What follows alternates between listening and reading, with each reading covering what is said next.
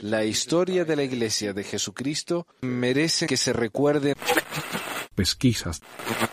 Mormonas.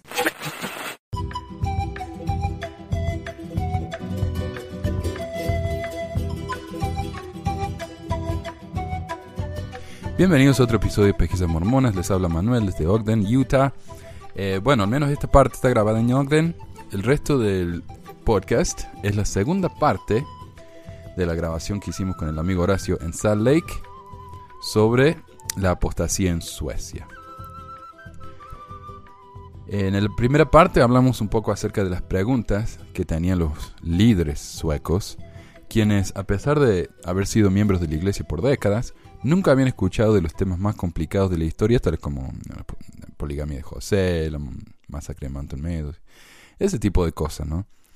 Eh, los historiadores de la iglesia en esa época fueron a visitar Suecia y dieron respuestas que en realidad no, no eran respuestas, eran simplemente evasivas. Los líderes suecos quedaron muy frustrados con esto, quedaron con más preguntas que antes. Básicamente la iglesia siguió diciendo que no tienen ninguna posición sobre estos problemas y que simplemente hay que tener fe y evitar leer cosas de afuera. Eh, y ya vamos a hablar más de eso también hoy. Algo que mm, estaba pensando una, una especie de, de, comparación con esto, ¿no? Es como que si yo me enterara que mi abuelo era un abusador eh, y era un ladrón, ¿no? Abusador y ladrón, un abusador de lo que quieran, de violencia, sexual, lo que fuera. Y a mí siempre me han dicho que mi abuelo era una maravilla de persona. Y yo me entero de esto y quedo muy decepcionado. Entonces voy y le pregunto a mi papá, eh, ¿por qué mi abuelo hizo esto. ¿Es verdad que él hizo esto? Porque ¿qué está pasando? Y él me dice, sí, es verdad, pero eran otros tiempos, así que hay que entender, en esa época era algo normal y bla, bla, bla. Y yo digo, ok, era algo normal y algo común y lo que fuera, pero no es algo bueno. ¿Por qué no me dijeron de esto antes? Y mi papá me dijera, eh, basta de cuestionarnos, tenés que tener fe eh, lo que nosotros te decimos es verdad, tu abuelo era una buena persona, fin de la discusión. Y si te animas a seguir cuestionando la, buena persona de tu abuelo, te vamos a echar de la familia. Es más o menos lo mismo eh, de lo que pasó acá. Bueno, eso más adelante vamos a hablar de eso, como digo, pero básicamente eso es lo que ellos están diciendo los miembros de Suecia. Si siguen discutiendo sobre esto, si siguen cuestionando, lo vamos a tener que excomulgar. Muy, muy, muy lamentable la cuestión esta. Y entonces es comprensible que los pobres suecos hayan estado tan, tan frustrados con esta respuesta, entre comillas, de los líderes mormones. El tema del día. Número 9. Historia censurada de la Iglesia. ¿Los líderes de la Iglesia creen realmente que en verdad son inspirados por Dios para actuar de esa manera? ¿Solo para contar una versión de la Iglesia seleccionada, agradable, para conseguir más conversos? ¿Creen que son inspirados para hacer esto?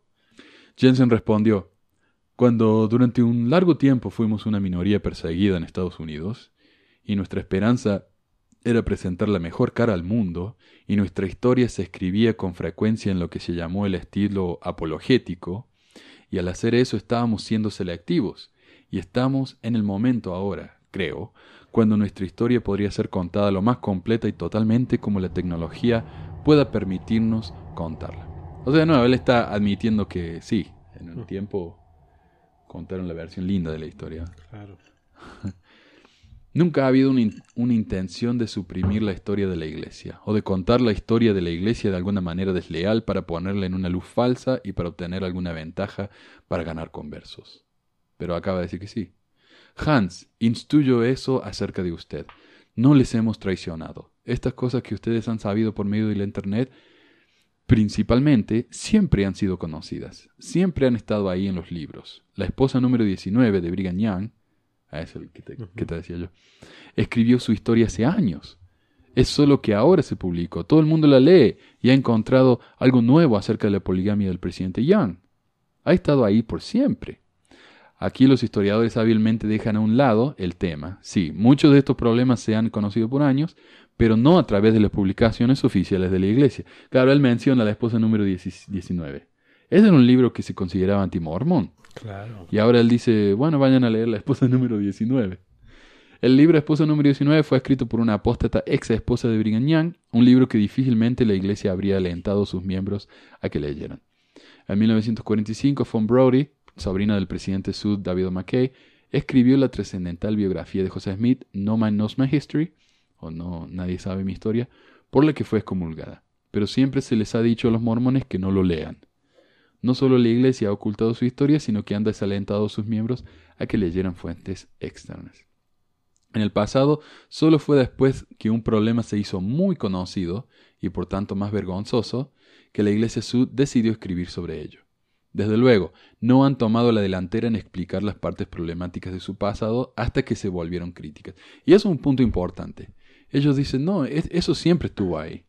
Pero hasta que alguien no mencionó que José Smith tenía esposas plurales, ellos no, no dijeron nada. La piedra en el sombrero. o sea, hasta que no salió a la luz, y todo el mundo hablaba de eso, salieron a admitir. O como decía Packer, hay algunas verdades que no son importantes. ¿no? Entonces mejor no saberlo. No contarlas. ¿Por qué es que solo ahora la Iglesia Sud finalmente hace un intento mayor para contar su historia tan completa y plenamente como la tecnología puede permitirlo, cuando han tenido literalmente décadas para hacerlos? Si la situación de Suecia es una indicación, debe ser porque el Internet está provocando presión para finalmente hacer la historia más accesible a las masas. Aun cuando, como dijo Turley, estas cosas siempre han estado ahí en los libros, la preocupación de la contingencia de Suecia, al igual que con otros mormones que cuestionan, no es si la historia existe, sino por qué, en primera instancia, no les fue entregada por su iglesia. Si nunca ha habido una intención de suprimir la historia de la iglesia, como dice, entonces ¿por qué los creyentes sinceros como Matson han tenido que recurrir al Internet y a las fuentes no aprobadas para obtener esa historia. En resumen, ¿por qué la necesidad de la Iglesia de tener que actualizarse con lo que los historiadores de afuera han escrito durante décadas? Y él dice, es que no tenemos la tecnología o qué sé yo, pero los supuestos antimormones tampoco tenían esa tecnología y ellos sí podían publicar todo eso. Cuando los historiadores mormones han tratado de escribir más plenamente sobre las partes vergonzosas del pasado de la Iglesia, a menudo ha resultado en que la persona sea suspendida en sus derechos, excomulgada, recibido amonestación por parte del liderazgo de la Iglesia o forzada a retirarse del empleo de la Iglesia. Entonces un miembro planteó el tema, y ahí está refiriéndose a Michael Quinn, que escribió él, que era un miembro fiel de la Iglesia, y él escribió su historia pensando que estaba haciendo algo bueno y un favor a la iglesia, y lo echaron del, trabajo ahí en BYU y los comulgaron. Entonces un miembro planteó el tema de la masacre de Mountain Meadows, llevada a cabo por mormones fieles en contra de una caravana de no mormones de Arkansas en el sur de Utah, en 1857, y su encubrimiento. Turley respondió que actualmente está escribiendo un libro sobre el periodo posterior de la masacre que contestará esta pregunta. Y esta nota es mía. E, este libro, en efecto, ha sido escrito y publicado. Es dos, en realidad. Uno es el libro en sí y el otro es un libro con facsímiles y documentos y fotografías. está. En el libro, Turley y sus coautores admiten que la versión tradicional de la historia ha sido correcta, o sea que en realidad sí, los mormones mataron a, a 120 personas sangre fría, pero que fue decisión de un grupo de personas específica y no de Brigham Young, o sea, no fue culpa de él. Eh, fue interrogado aún más en cuanto a si la iglesia encubrió o no la masacre. La respuesta de Turley fue, la iglesia lo escondió. Por el momento, respuesta corta, necesitan él el libro para, para, la respuesta larga. La respuesta corta es que el momento de la masacre de Mountain Meadows, cuando Brigham Young se enteró de ella, el ejército de Estados Unidos estaba a las puertas de Salt Lake City preparándose para entrar y esencialmente masacrar a su pueblo. Ese era el sentir de Brigham Así que la masacre de Mountain Meadows era lo último de lo que quería hablar bajo esas circunstancias. Bien, sigamos adelante. eh, entonces, hace que sí, admite que, que hubo encubrimiento. Claro. Pero este lo justifica. Claro. O sea, lo admite, pero lo justifica. Y viste cómo lo da vuelta. Él dice, ah, lo que pasa es que estaban a punto de matarlos a los mormones. ¿Pero por qué? ¿Por qué estaba el ejército ahí a la puerta? Él no dice eso. Estaba ahí porque era, era, era famoso que los mormones eran peligrosísimos para los la gente que quería cruzar. Pero es, es, es, muy terrible minimizar una cosa por otra. Es decir, minimiza el hecho de que fueron masacrados 120 personas sangre fría por miembros de la iglesia, con el hecho de que, ok, el ejército estaba aquí a puertas de Salt Lake City tratando de invadir. O sea, minimizar un hecho por el otro no, no justifica. O sea, no hay razón. Y, esto ignora otra cosa también. Es que este supuestamente era un profeta de Dios y el pueblo de Dios.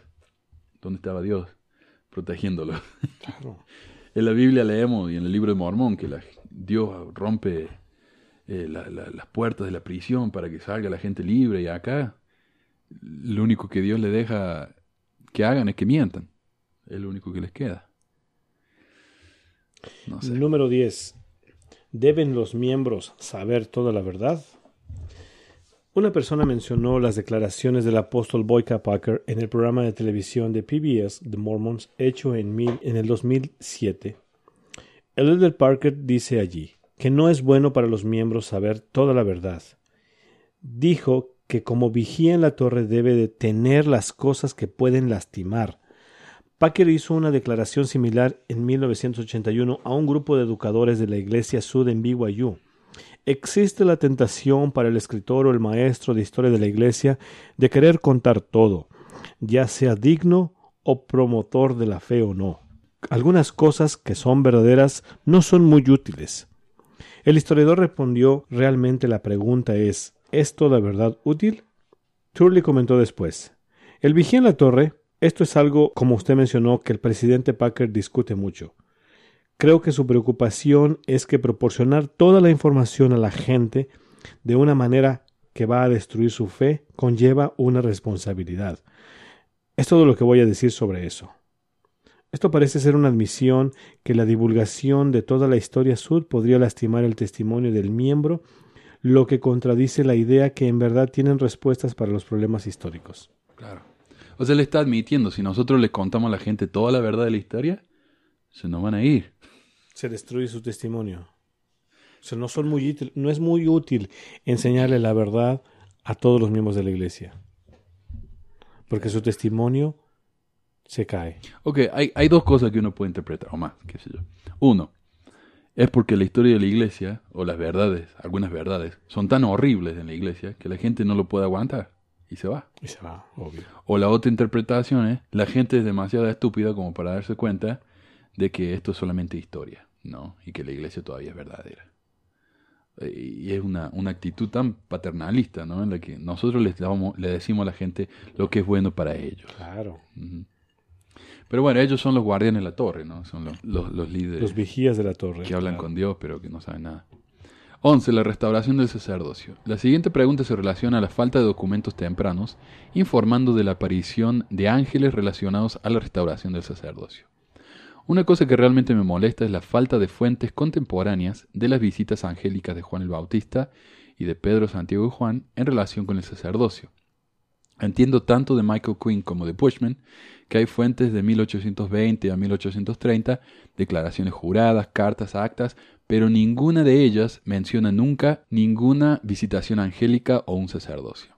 Así que me pregunto, ¿por qué no existe ningún testimonio contemporáneo? ¿O existe? Trulli trató de limar asperezas sobre el tema. Número 1. La iglesia en sus primeros días era esencialmente una iglesia de tradición oral, ¿sí? La gente no escribía las cosas. José Smith en realidad empezó a escribir por nuestra primera revelación de lo que tenemos evidencia documental, está a fines de la década de 1820 de modo que lo primero que comienza a escribir es escritura. Y luego las primeras revelaciones sí hacen referencia a visitas de ángeles. Eh, el, problema es que el, miembro este dice que hay declaraciones juradas de otras personas, no de José Smith. O sea, por más que José Smith no haya escrito esto, otra persona podría haber escrito en sus diarios cosas que escucharon que él enseñó, pero nadie, nadie escribió ni dijo nada al respecto. Ahora estamos. La sección 20 de Doctrina y Convenios, artículo y convenios de la Iglesia, eh, es un ejemplo de eso. Doctrina y Convenios, sección 20, tiene referencias a visitas angélicas. Turley admitió que se guardaban registros de las revelaciones de Smith a finales de la década de 1820, así que ¿por qué no existe un relato contemporáneo de la llamada restauración del sacerdocio? Más bien parece extraño que Turley mencione D.I.C. sección 20 para apoyar las visitas angélicas. El único ángel mencionado específicamente en la sección 20, versículos 6 al 8, es el ángel que le dijo Smith de las planchas. Tanto la sección 20 como la 27 en el Doctrina y Convenios actual fueron editadas en 1835 para incluir referencias a ángeles, restauración y oficios del sacerdocio, específicamente los versículos 65 al 67 relacionados al sumo sacerdocio, no estaba en la sección 20 cuando se publicó por primera vez el libro de mandamientos que se llamaba en esa época el Doctrina y Convenios. La sección 27, fechada en 1830 de Doctrina y Convenios actual, narra muchas visiones evangélicas, incluyendo a Pedro, Santiago y Juan, pero esas referencias a ángeles y al sacerdocio fueron antedatadas y agregadas a esta sección en 1835. La sección 27 ahora es dos veces más extensa que la publicación original en 1833. Ah, ok, no sé si se entiende porque eso fue un texto largo. Pero básicamente cuando José recibió eh, la revelación del sacerdocio, no la escribió por muchísimos años. Y cuando finalmente la escribió en Doctrina y Convenio, le puso la fecha en Doctrina y Convenio como que había sido escrita antes de cuando fue. Eh, pero ya en 1820 le estaba escribiendo revelación. Entonces, ¿por qué no pudo incluir eso hasta, qué sé yo, 10 años después? Pero Turley no, no, Turley dice que él no escribía mucho, así que por eso fue. Claramente, las aseveraciones que Pedro, Santiago y Juan restauraron la autoridad del sacerdocio no eran conocidas en 1829 o 1830. Otra vez, los historiadores no proporcionan respuesta alguna a la pregunta. Punto número 12. Los negros y el sacerdocio. Una persona preguntó los antecedentes de la revelación otorgando el sacerdocio a los negros en 1978. No hubo esfuerzos anteriores para cambiar la doctrina, de acuerdo al libro de Michael Quinn, Mormon Hierarchy, Extensiones del Poder. En 1969, el apóstol Hugh B. Brown pudo conseguir una propuesta permitiendo la plenitud del sacerdocio para los negros aprobada por el Quórum de los Doce Apóstoles. Con el presidente David McKay incapacitado para funcionar, Ahora el camino estaba abierto para que los dos consejeros y el quórum de los doce emitieran una declaración conjunta otorgando el sacerdocio a los negros de origen africano. Sin embargo, el apóstol Harold B. Lee se opuso al asunto y convenció al quórum de los doce a que rescindieran su voto, lo que demoró durante muchos años el dar el sacerdocio a los negros. Cuando él estaba en su misión, en los setentas, recuerda haber escuchado a Mark E. Peterson decir mucho acerca de los negros y la preexistencia y que estaban malditos, etcétera, que eran negros. Sin embargo, ahora esas enseñanzas serían consideradas doctrina falsa. Turley respondió que la revelación de junio de 1978 tiene una historia como todas las revelaciones. Existe este periodo de tiempo en el que los santos lo estudian en su mente y finalmente florece como revelación. El preguntador insistió, refiriéndose de nuevo al libro de Michael Quinn. Pero mi pregunta era, ¿eran tres los apóstoles que no estaban de acuerdo con David O'Mackey? A lo cual Turley replicó, no he contemplado las fuentes, no lo sé. O sea que si no hubiera sido por esos tres hombres, el sacerdocio se lo hubiera dado a los negros nueve años antes. Pero porque ellos tres estaban en contra, eh, no se dio. Aunque si yo fuera Surely esta, esta sería una respuesta fácil. Bueno, no era el tiempo, ¿no? Dios inspiró a esos tres hombres a que no... Lo estudian y lo analizan y luego lo reciben como revelación y es... Claro, las maneras, los caminos de Dios son diferentes a los nuestros, bla, bla, bla.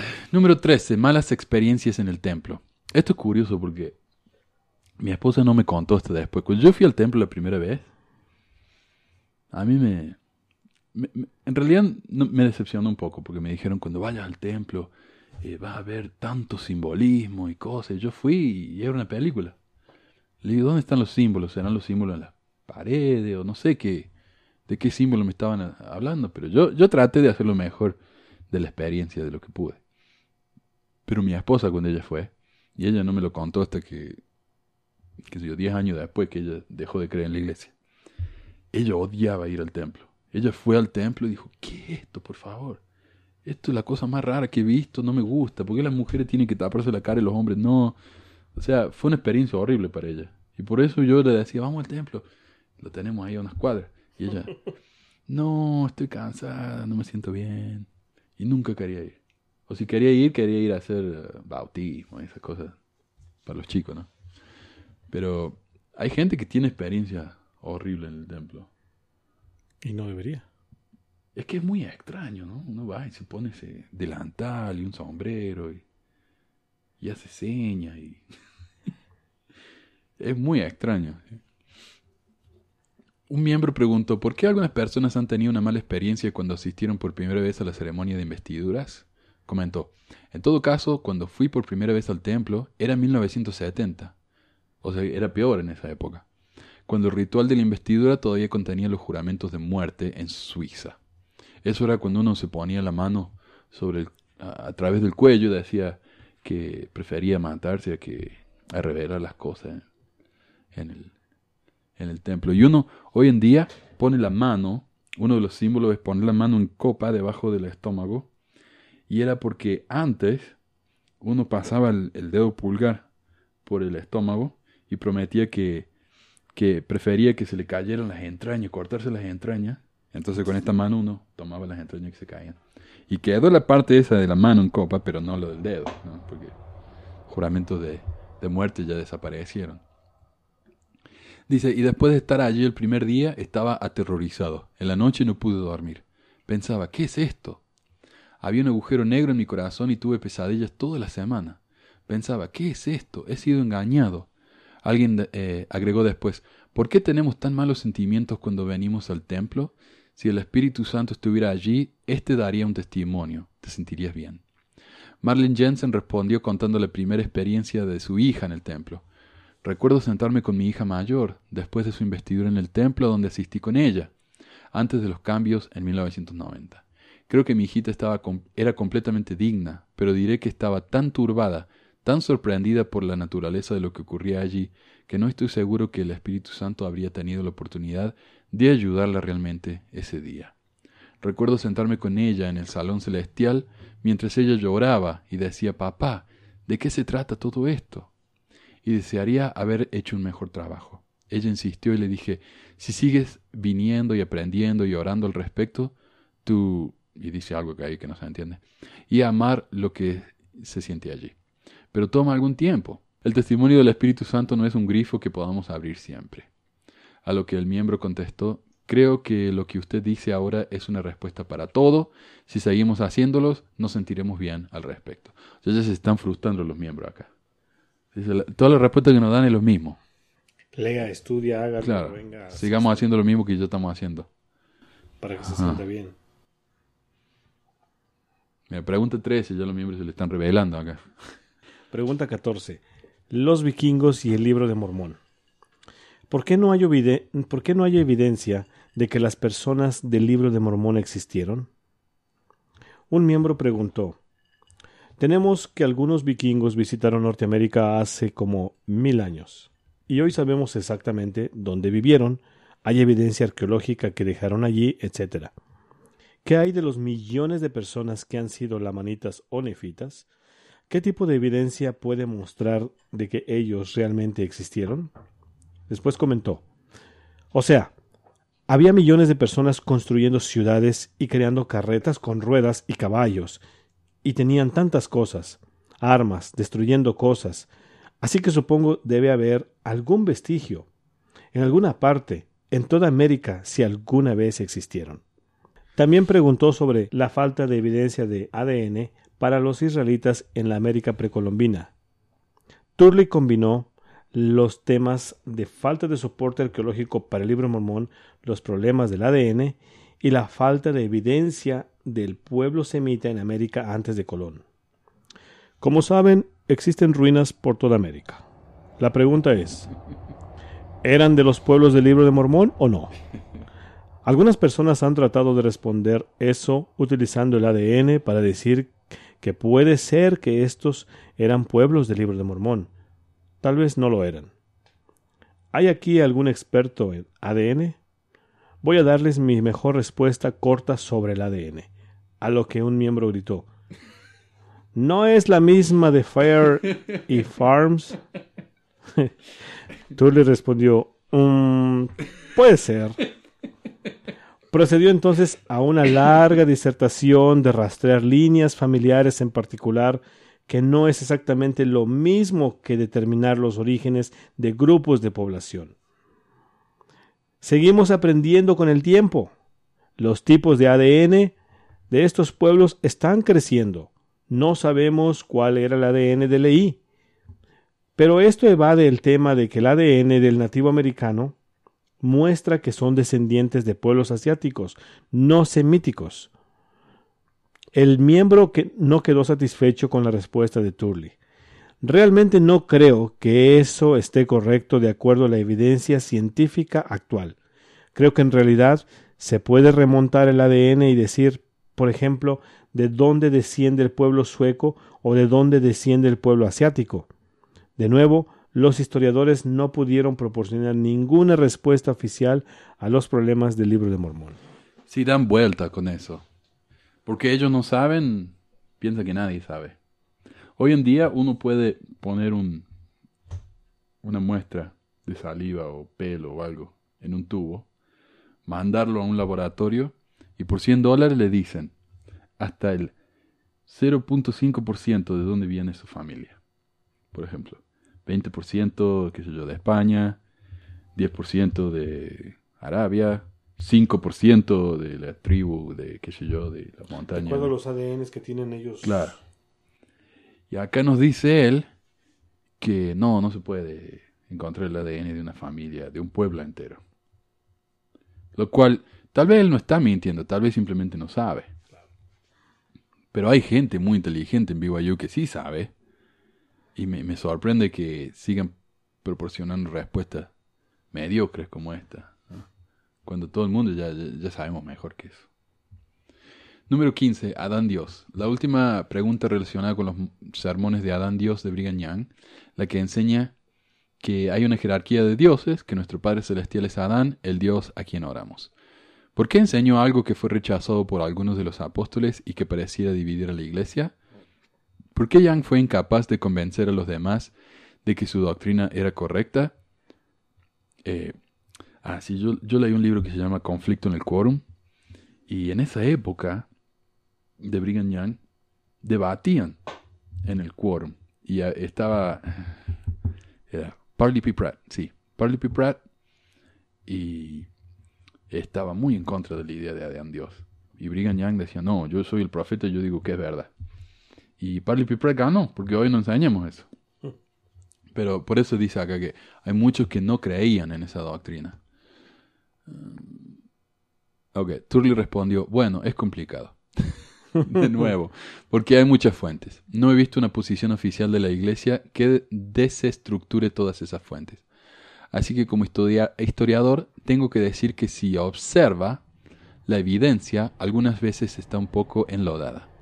Puede encontrar evidencias que van en ambas direcciones. De nuevo, los historiadores no fueron capaces de proporcionar una respuesta en cuanto a por qué el presidente de la iglesia, en su papel de profeta, enseñó un falso punto de vista eh, de Dios desde el púlpito. Así que bueno, esa- esas fueron las 15 preguntas. De las 15 preguntas pudieron responder la mitad de una. La mayoría es sigan leyendo, compren mi libro. Más adelante les será dada la información. Turley le, le dijo que, que lean dos de sus libros. Ya. Bueno, Ah, sí, y Perry dijo que él iba a publicar la información en su maletín, que era infalible, y todavía no lo hemos visto. Así que bueno, esa fue la, la, la reunión que se dio, ¿no? La, la- la grabación que tenemos. Así que decepcionante, ¿no? No. Tres años después, o seis años después, todavía estamos más o menos igual. No hay, no hay grandes respuestas. Y si uno comparte, por ejemplo, este es algo que yo he mucho.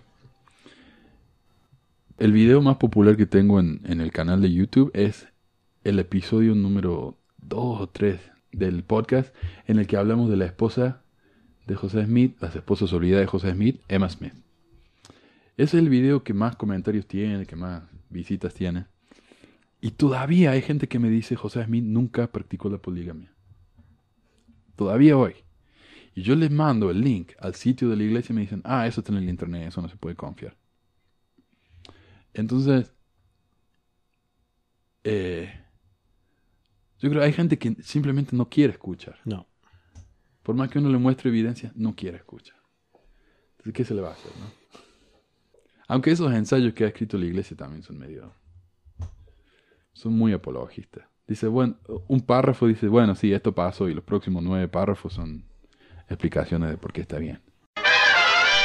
Ese era técnicamente el final del programa, pero seguimos grabando, el programita siguió grabando y Horacio y yo seguimos conversando sobre el tema, ¿no? reflexionando lo que hemos leído, y me gustó tanto la conversación que tuvimos que la incluí de todos modos.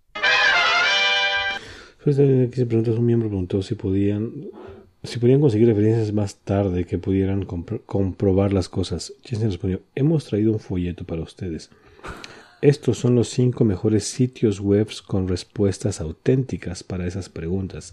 Déjenme decirles que si pasan tanto tiempo en estos cinco sitios como se pasaron en otros, porque he visitado, como el hermano Turley, algunos de estos sitios antimormones y son muy oscuros para mí, aunque no tenemos la lista web no tenemos la lista web se entregó. Se asume que era la misma que se pasó en el 2012 como parte de las cartas del rescate sueco mencionado más adelante. Sin embargo, los suecos de inmediato quisieron saber si estas respuestas eran oficiales. Un miembro objetó, traté de encontrar las respuestas propias de la Iglesia en estas cosas, a lo que Richard respondió, no existen, dado que los historiadores ya sabían de los problemas históricos que molestaban a los suecos. Uno se pregunta, ¿por qué los héroes llegaron a la reunión sin ninguna respuesta preparada? Estos no eran temas nuevos. La mayoría de estas preguntas habían preocupado a muchos mormones durante décadas. La Iglesia Sud ha tenido tiempo suficiente para producir respuestas oficiales para estas preguntas. En 2013 una persona publicó esta observación después de la transmisión de la reunión. Realmente pude sentir la frustración de los suecos cuando pregunta tras pregunta quedaron sin respuesta. ¿Hasta dónde puedo decir? Los líderes hasta donde puedo decir, los líderes de la iglesia viajaron 36 horas fuera para responder a las preguntas con tenemos la respuesta, pero no tenemos tiempo de explicar. Estamos trabajando en ello. Esperamos saber la respuesta a eso algún día. El resumen de la noche. En su resumen de la noche, Marlin Jensen declaró, y cuando les observo, Hans, usted incluido, a quien conozco mejor aquí esta noche, quienes batallan con estas cosas mi corazón está con ustedes. Deseo lo más íntimo que pudiéramos haberles ayudado más de lo que hicimos esta noche. Pero quiero decirles, como hijo del Salvador a sus discípulos, después que alimentó a los cinco mil, se volvió a sus discípulos y dijo, ¿me dejaréis también? Y que respondió, oye, qué manipulador. Esto está... Los tratando de Esto está terrible, claro. ¿Me dejaréis también? ¿Y qué respondió Pedro? ¿A quién seguiremos, Señor? Porque tú tienes las palabras de vida eterna. Y eso es lo que quiero decir en mi testimonio final esta noche. ¿A dónde irán aquellos de ustedes que tienen dudas? Aunque hay pruebas y tribulaciones y preguntas sin respuesta, es la mejor forma de vida. O sea, ser mormón es lo mejor que te puede pasar en la vida. Jensen ve a los reclamos de verdad de la Iglesia Sud y a las contradicciones históricas como algo secundario. Hacia el mormonismo mejora o no su vida. Sin embargo, el mensaje llevado al mundo por los 75 mil misioneros Sud es que todas las afirmaciones de José Smith son verdaderas. En una entrevista a PBS, Gordon B. Hinckley declaró descaradamente: Bueno, ¿esto es verdadero o falso? Si es falso, estamos involucrados en un gran fraude. Si es verdad, es lo más importante del mundo. Ahora, ese es todo el cuadro, ya sea correcto o equivocado, verdadero o falso, fraudulento o auténtico. Y eso es exactamente en donde estamos, con una convicción en nuestro corazón de que es verdadero, que José se adentró en la arboleda sagrada, que vio al Padre y al Hijo, que habló con ellos, que morón y vino, que el libro mormón se tradujo en las planchas, de las planchas, que el sacerdocio fue restaurado por quienes los poseían en la antigüedad. Esa es nuestra afirmación, ahí es donde estamos, Y ahí es donde nos caemos. Sí caemos. Sí caemos. Pero no lo haremos. Nos mantenemos seguros en esa fe. Pero para muchos, la verdad, Dios, las respuestas de Dios no fueron convincentes. Ah, Ahí como que dice Turley o Jensen, no sé quién fue. eh, es como que dice, sin decirlo, por más que la iglesia no sea verdadera, es una gran forma de vida. Entonces no piensen mucho en eso. Estén felices en todo lo que le hemos dado, ¿no? En sus vidas. Y es cierto, o sea, a final de cuentas mucha gente lo ve así. Es una forma de vida, no puedes cambiar. Una o sea, eh, eh, por eso mucha gente no quiere aceptar la idea de que no es cierto, porque al aceptarlo entonces tienes, tú debes de cambiar tu forma de vida. Y cómo, y la gente a veces no sabe cómo, la gente, mucha gente no sabe cómo no ser mormón. O sea, no saben Claro. cómo no ser un mormón. Siempre han sabido cómo ser un mormón y no tienen otro cuadro. Claro, lo que pasa es que se los han presentado como que el otro cuadro es totalmente del diablo. Sí. O sea, tú eres mormón Sí. y esto es... Entonces... Y como bien- hicieron ellos también. Hay un lado de la luz y el lado oscuro. Sí, las dicotomías son constantes en la iglesia y a Hinckley le encantaba. Como dice acá, o Sí, es claro. verdadero o es falso, o es la, la- la verdad más grande o es el engaño más horrible. Wow, y me sorprende, me dice, y, y si es falso nos caemos con eso, o sea, nos vamos todos. es en serio, es terrible. O sea, te puedes morir creyendo que es falso, pero muérete. O sea, no puede haber en tu mente la, la mínima persuasión de que esto es falso. O puede ser falso, pero no piensen mucho en eso. No. Y eso es como que lo que dice ahí, ¿no? Eh, esta, esta es una buena vida. Y mucha gente dice eso, pero la iglesia me ofrece todas estas cosas, ¿no? Me cuida el- a los hijos, me los hace crecer bien. Y. Pero. Y este es otro problema con la iglesia. Por ejemplo, si yo no creo en todo lo que dice la iglesia, tal vez yo hoy en día estaría en la iglesia si la iglesia no fuera tan absolutista. Tiene que ser o es todo verdad o es todo falso. No aceptan ellos a una persona que vaya a la iglesia y, y- y diga abiertamente que ellos no creen en todo. Yo me acuerdo cuando era chico, un, un miembro de la iglesia me dijo, yo no creo que la iglesia sea 100% verdadera, pero me parece que es la más verdadera de todas. Exacto. Algo así ni siquiera se acepta en la iglesia. Tiene que ser 100% verdadero o no.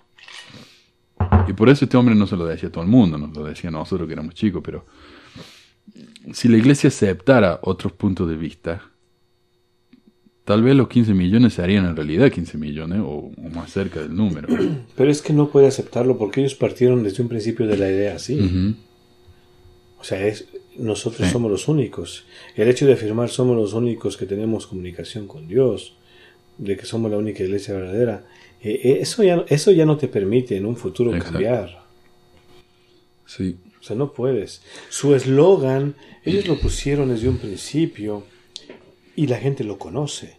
Entonces ellos no pueden cambiar su eslogan, decir, bueno, ya no somos tanto la iglesia, la única. O sea, no puedes hacer eso. Somos una de las tantas.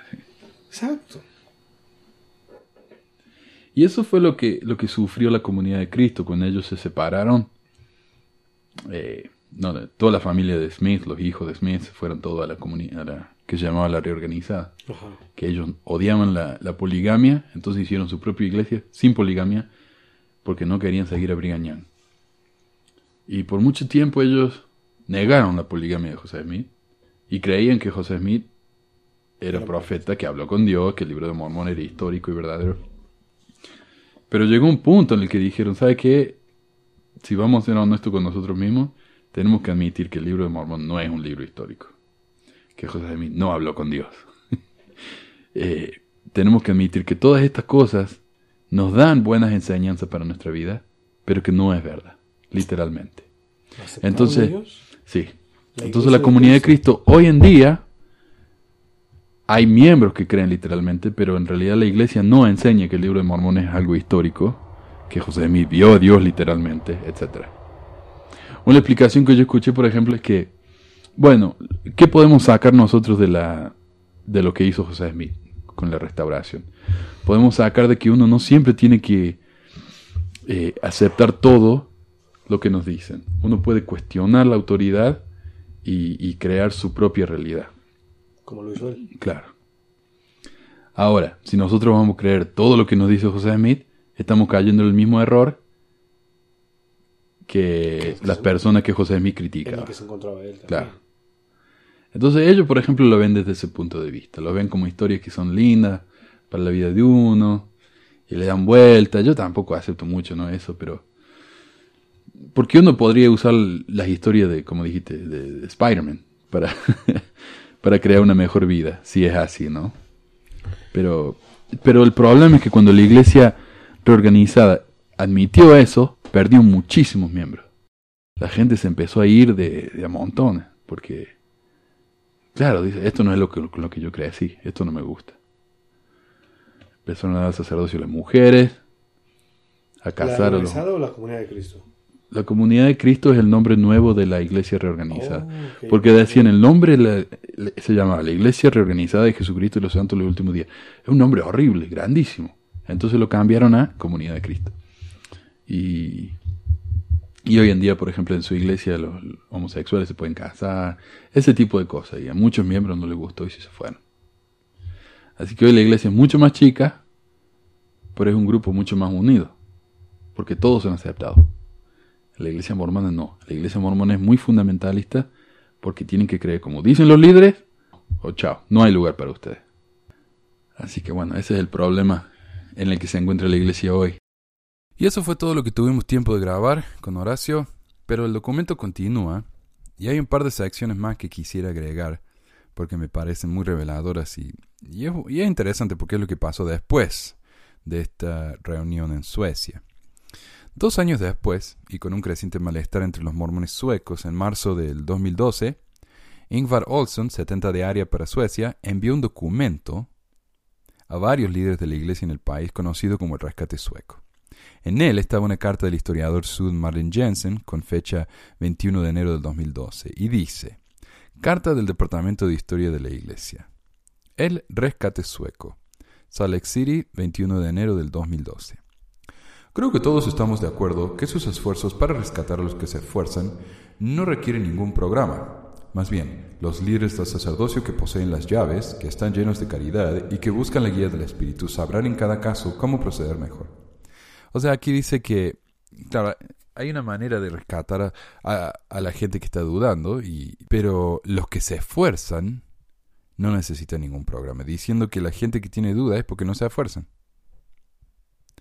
El siguiente resumen de los principios que discutimos durante su visita pueden ser útiles para ustedes y sus líderes locales del sacerdocio. 1. La Iglesia no esconde hechos históricos. De hecho, hace todo esfuerzo para ser abierta y honesta sobre sus acciones pasadas y actuales. Abierta puede ser, honesta no sé.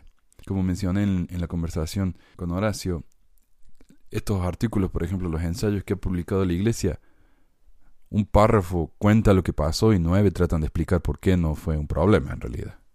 Entonces esto no me parece muy honesto. Me parecería más honesto si explicaran ellos por qué es un problema, por qué la gente lo considera un problema. O sea, si ponen lo, muestran los dos, los dos lados de la moneda. Pero no, ellos solamente muestran el lado de ellos y hacen quedar todo esto como les conviene. 2. El Internet y los registros digitales ahora hacen accesible la información sobre la Iglesia para muchos que debido al idioma y otras limitaciones no habían conocido antes de su información. Esto no significa que tal información fuera escondida por la Iglesia, simplemente no estaba disponible en general. Y esto es algo que me revienta. El Internet ha existido desde hace como 10 años, o sea, de una manera pública, o más, 15 años, en el que casi todo el mundo puede acceder, incluso en los países de, uno. Yo en Sudamérica usaba, en, Argentina iba a la casa de mi prima que tenía internet hace 15 años. Era lento, era una porquería, pero existía. Entonces no me pueden decir que recién ahora tenemos la tecnología en el 2012. Tenemos la tecnología para poder compartir esto. Además que ellos han venido traduciendo libros de la iglesia desde siempre. ¿Cuántos idiomas tradujeron el libro de Mormón, los manuales de la iglesia, los manuales del sacerdocio, los manuales de la sociedad de socorro? Entonces que no me diga que no tienen la tecnología para hacer eso, porque sí existía. La tecnología sí existía. Y el hecho de que esta gente haya leído todos estos ensayos o todos estos problemas antes de que la iglesia tuviera la voluntad o la tecnología para compartirlo, demuestra que la iglesia no estuvo en la vanguardia de esta cuestión, sino que esperaron hasta que fue tarde o hasta que ya era eh, estaba allá afuera y tenían que hacer algo al respecto, entonces ahí fueron que compartían. Entonces no me diga él que la iglesia siempre trató de estar a la vanguardia y tratar de compartir sus problemas, porque ellos nunca lo hicieron, nunca. Los ex, los ex mormones, antimormones, lo que quieran llamar, ellos han venido compartiendo esto desde hace décadas. Y sin embargo, ellos sí tenían la, la tecnología por alguna razón, aunque no existía el Internet. Entonces esto es simplemente una excusa. Muy, muy rebuscada también. 3. José Smith y los profetas que le sucedieron no eran hombres inicuos o engañadores. José no se volvió un profeta caído. Él y todos los demás profetas de esta dispensación tienen debilidades humanas. A menudo han admitido esto y las escrituras a veces confirman que Dios no se complace con ellos. Sin embargo, dignamente ejercieron sus llaves del sacerdocio y dirigieron a la iglesia en, en su tiempo de la manera indicada por Dios por medio de la revelación. Esta es la verdad del presidente Thomas S. Monson hoy. Entonces, cuando uno lee, por ejemplo, eh, Nadie conoce mi historia, el libro ese, o, tantos otros, y uno encuentra documentos históricos demostrando que José Smith estuvo en la cárcel, que se casó con niñas de 14, y son documentos confiables y, y que la iglesia hoy mismo admite que son verdaderos. Entonces, no me puede responder a toda esa avalancha de documentos con una declaración como el profeta José Smith era una buena persona. Fin. Eso es todo lo que tienen para ofrecer este documentito con un párrafo y eso es todo lo que tienen para defender los montañas de documento en contra. Entonces no me pueden decir ellos que se están esforzando cuando eso es todo lo que tienen para decirme. Ni siquiera es un argumento, es una declaración. Como cuando dije al principio, ¿no? Tu abuelo es una buena persona. Fin. 4. Obtener o recuperar un testimonio de José Smith como profeta de Dios y de la restauración del Evangelio a través de él es siempre una búsqueda espiritual. El recordatorio de Nefi a su hermano mayor de las palabras del Señor proporciona una buena descripción de la ruta que cada uno debe caminar. Si no endurecéis vuestros corazones y me pedís con fe, creyendo que recibiréis, guardando diligentemente mis mandamientos, de seguro os serán manifestadas estas cosas. 1 Nefi 15, 11. Este tiene dos puntos principales. Uno, es importantísimo tener un testimonio de José Smith. Acá no habla de, de Dios, de Jesucristo, de la restauración. No, de José Smith. Hay que tener un testimonio de José Smith. ¿Por qué? Bueno, es simple. Si uno no tiene un testimonio de José Smith, no tiene un testimonio de la iglesia, que él mismo restauró. No tiene un testimonio de las escrituras que él escribió. No tiene testimonio de los mandamientos que él reveló. Entonces, importantísimo, básico, elemental, creer en José Smith. Y por eso tal vez no se preocupan tanto con los otros profetas. Brigham Young, oh, era un racista, no, ignórenlo. John Taylor, y bueno, estaba en una situación difícil dijo lo que tenía que decir. Pero José Smith no, él era un santo eh, que tenía sus problemas y el Señor lo reprochaba, pero él era una gran persona. Y veamos la escritura que, que, escribió José Smith Doctrina y Convenio. ¿Por qué el Señor lo reprochaba? Porque confiaba demasiado en la gente. Porque eh, él trataba de complacer demasiado a los demás. O sea, ese tipo de cosas.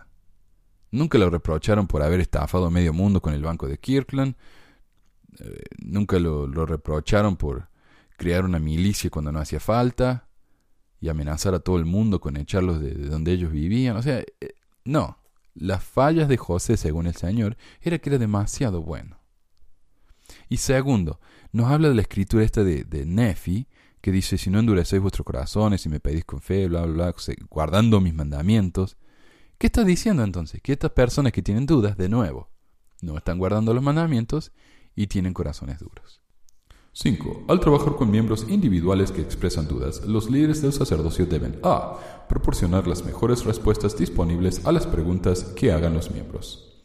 Si son respuestas como la que dio él, mejor no, porque esas respuestas ni son respuestas. Como ellos no proveen nada, cómo responder a estas preguntas, entonces la respuesta es, la mejor respuesta que uno tenga es tal vez algo que uno se le ocurre en el momento como me hacían a mí cuando era chico.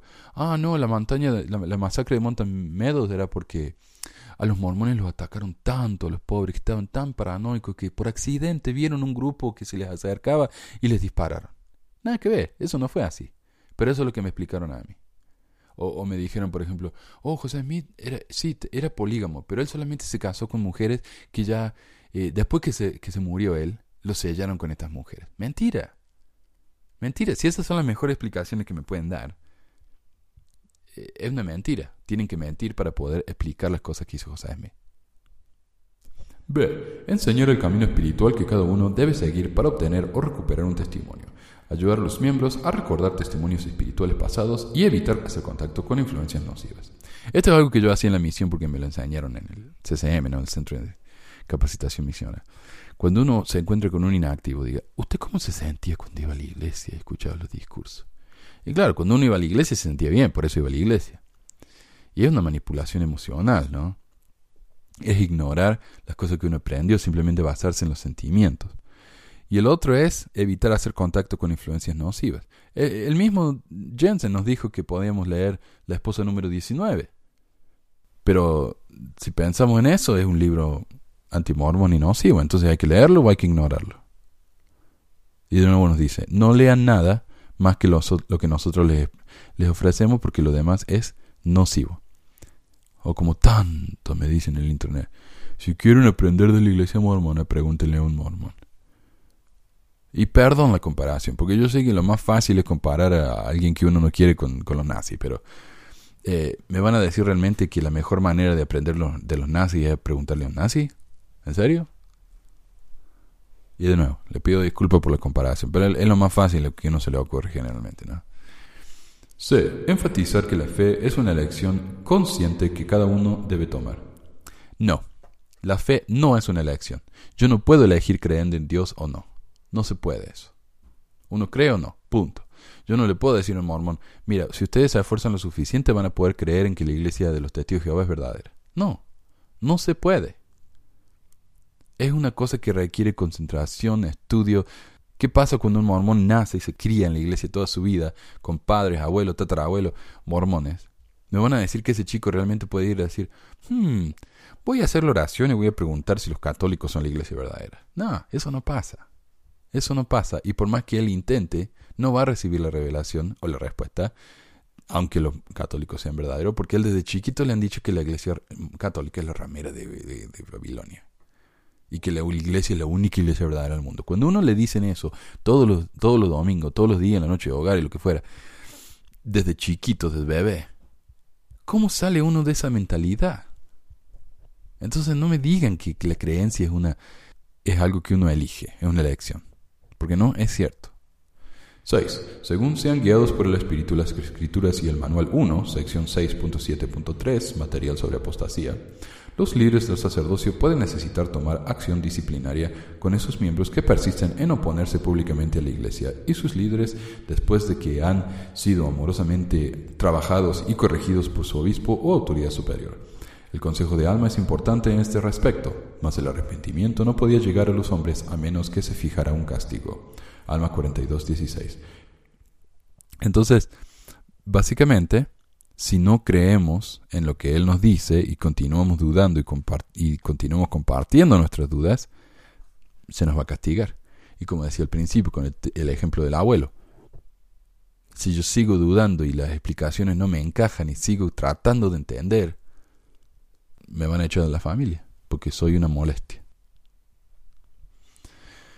El enfoque de tres puntos. 1. Prevenir. 2. Recuperar. Y 3. Hechos y respuestas. Formulado después de nuestra reunión, puede ser un buen marco para compartir con los líderes del sacerdocio junto con los principios antes propuestos. Creo que esto resume lo que acordamos durante nuestra reunión. Unimos nuestra fe y oración a las suyas para que hagamos la diferencia en la vida de aquellos santos suecos cuya fe está siendo probada. Que el Señor les bendiga y a sus asociados allí es nuestra oración. Sinceramente, su hermano Elder Marlin K. Jensen. Observe que el punto número 5 anima a los líderes locales del sacerdocio para proporcionar las mejores respuestas posibles a las preguntas que hagan los miembros. Sin embargo, el material enviado en el 2012 a los líderes suecos no contenía respuestas oficiales a ninguna de las preguntas planteadas en la reunión del 2012. El documento rescate sueco incluía también sitios web sugeridos para que los miembros los usen para encontrar respuestas. En el enlace siguiente pueden todos aprender sobre la historia de la Iglesia, como resultado de un trabajo continuo de DHI, Departamento de Historia de la Iglesia, history.lds.org. Todos pueden estar en los sitios web que siguen la historia de la iglesia, como leer el Times and Seasons, todos los números desde 1830, Todo el material en los sitios web de la iglesia han sido aprobados oficialmente. Ok, entonces el material en los sitios de la iglesia es todo material oficial. Ahí está, tenemos una declaración de un líder de la iglesia diciéndonos que todo lo que está en el sitio web es oficial, para los que no saben lo que es oficial y lo que no. El DHI recomienda los siguientes sitios web que el mismo DHI utiliza. Estos sitios no solo están enfocados en la historia de la iglesia. Primero, ldsfaq.byu.edu. Entonces el sitio de BYU es oficial. ¿Saben qué incluye el sitio de la BYU? El diario de discursos, el cual tanto me dicen que no es oficial. Segundo, Enciclopedia de Mormonismo, online en eom.byu.edu. Tercero, FAIR, en fairmormon.org. Cuarto, Neil Maxwell Institute, maxwellinstitute.byu.edu. Un punto sobre estas dos cosas, FAIR y Maxwell Institute. Maxwell Institute es lo que antes se llamaba FARMS. Eh, FARMS es el antecedente de FAIR, o sea que ahora tenemos dos grupos apologistas. El, el antiguo FARMS y tenemos FAIR. Ahora, nos siguen diciendo que Fair y Farms no son sitios aprobados o apoyados por la iglesia. Sin embargo, acá tenemos a un líder de la iglesia tratando de responder preguntas de los miembros, ofreciendo los links a Fair y Farms. Entonces, Fair y Farms, ¿son aprobados por la iglesia o no? Según esto, según la carta del elder Turley Jensen, historiador de la iglesia mormona, sí. Desgraciadamente, muchas personas encontraron que estos sitios evitan u oscurecen las preguntas difíciles. Después de que los miembros ya habían esperado casi dos años por las respuestas a las 15 preguntas del 2010, el documento rescate sueco fue toda la respuesta que recibieron, una, una, respuesta de una página. Es evidente que el plan de rescate no pudo ayudar a los miembros con problemas y fue abandonado en silencio. Claro, es como que se dieron por vencido. Dijeron, no podemos hacer nada, no tenemos respuesta, ¿y qué se le va a hacer? Créanos, y si no, y bueno. Noticia de primera plana. Después de esperar dos años por las respuestas, Hans Madsen decidió salir al público con su historia. Y esto nos completa el círculo. De regreso al artículo de la primera plana del New York Times del 21 de julio del 2013. Algunos mormones buscan en la red y encuentran duda. El artículo es una entrevista a Hans Madsen, Greg Prince y Terrell Givens, mormones todos, y discute las principales piedras de tropiezo para los suecos el método de traducción del libro de Mormon con una piedra en un sombrero, la restauración del sacerdocio a los negros, los problemas de traducción del libro de, de Abraham, perdón, la poliandra de José Smith y la masacre de Mountain Meadows. El artículo dice, Eric Hawkins, un vocero de la iglesia, dijo que toda iglesia enfrenta este reto, agregando, la respuesta no es tratar de acallar la crítica, sino proporcionar tanta información y tanto apoyo como sea posible a quienes puedan estar afectados. Pero el señor Matson y los demás dicen que la disolución infectando a los mejores y más brillantes de la Iglesia. Es real.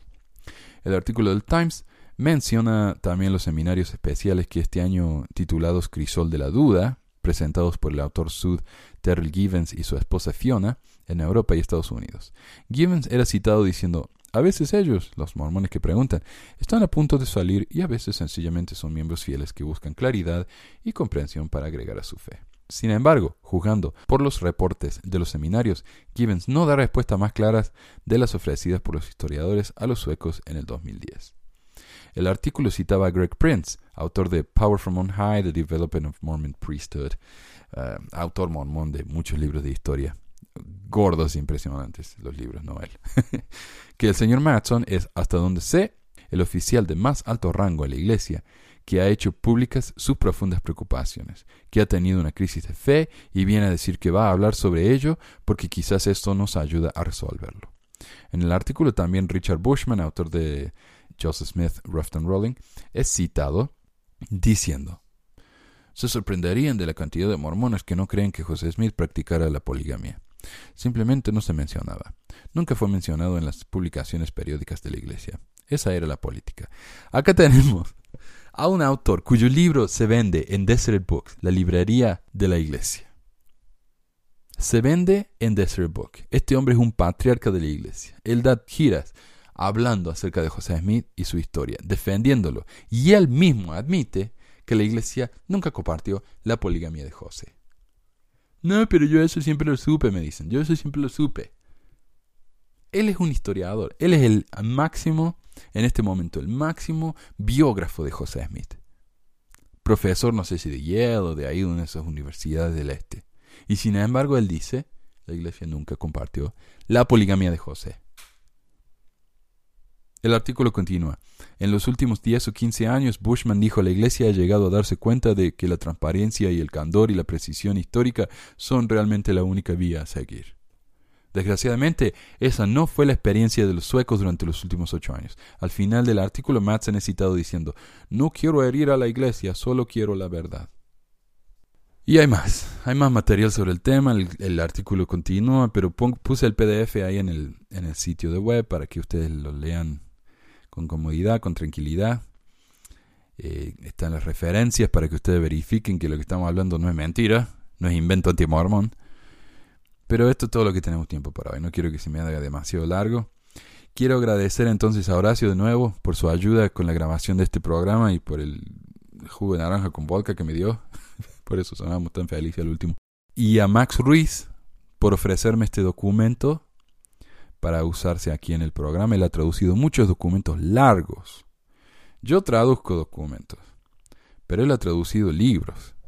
Así que le, agradezco muchísimo a él por contactarme y mandarme este documento también y por todo su trabajo. Y a ustedes, muchas gracias a todos por escuchar el programa. Compártalo en sus noches de hogares, con sus familias, en la escuela dominical. ¿Por qué no? eh, buen tema de discusión, me parece. Muchas gracias por todo y nos estamos escuchando pronto. Adiós.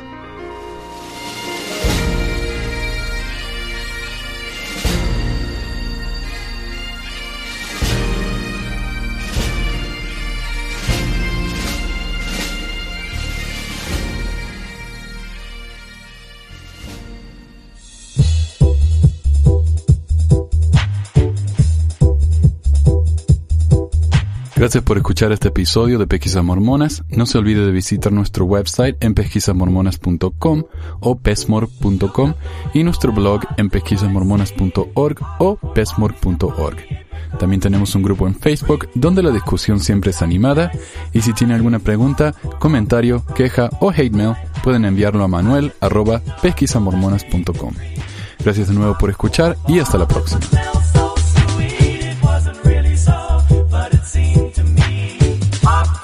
La música al comienzo del podcast es la canción de la primaria Historias del Libro de Mormón por Clive Romney. La canción previa a esta es Lo el Profeta por Lex de Acevedo y esta es la versión de la banda Rooster del himno de la primaria Palomitas de Maíz.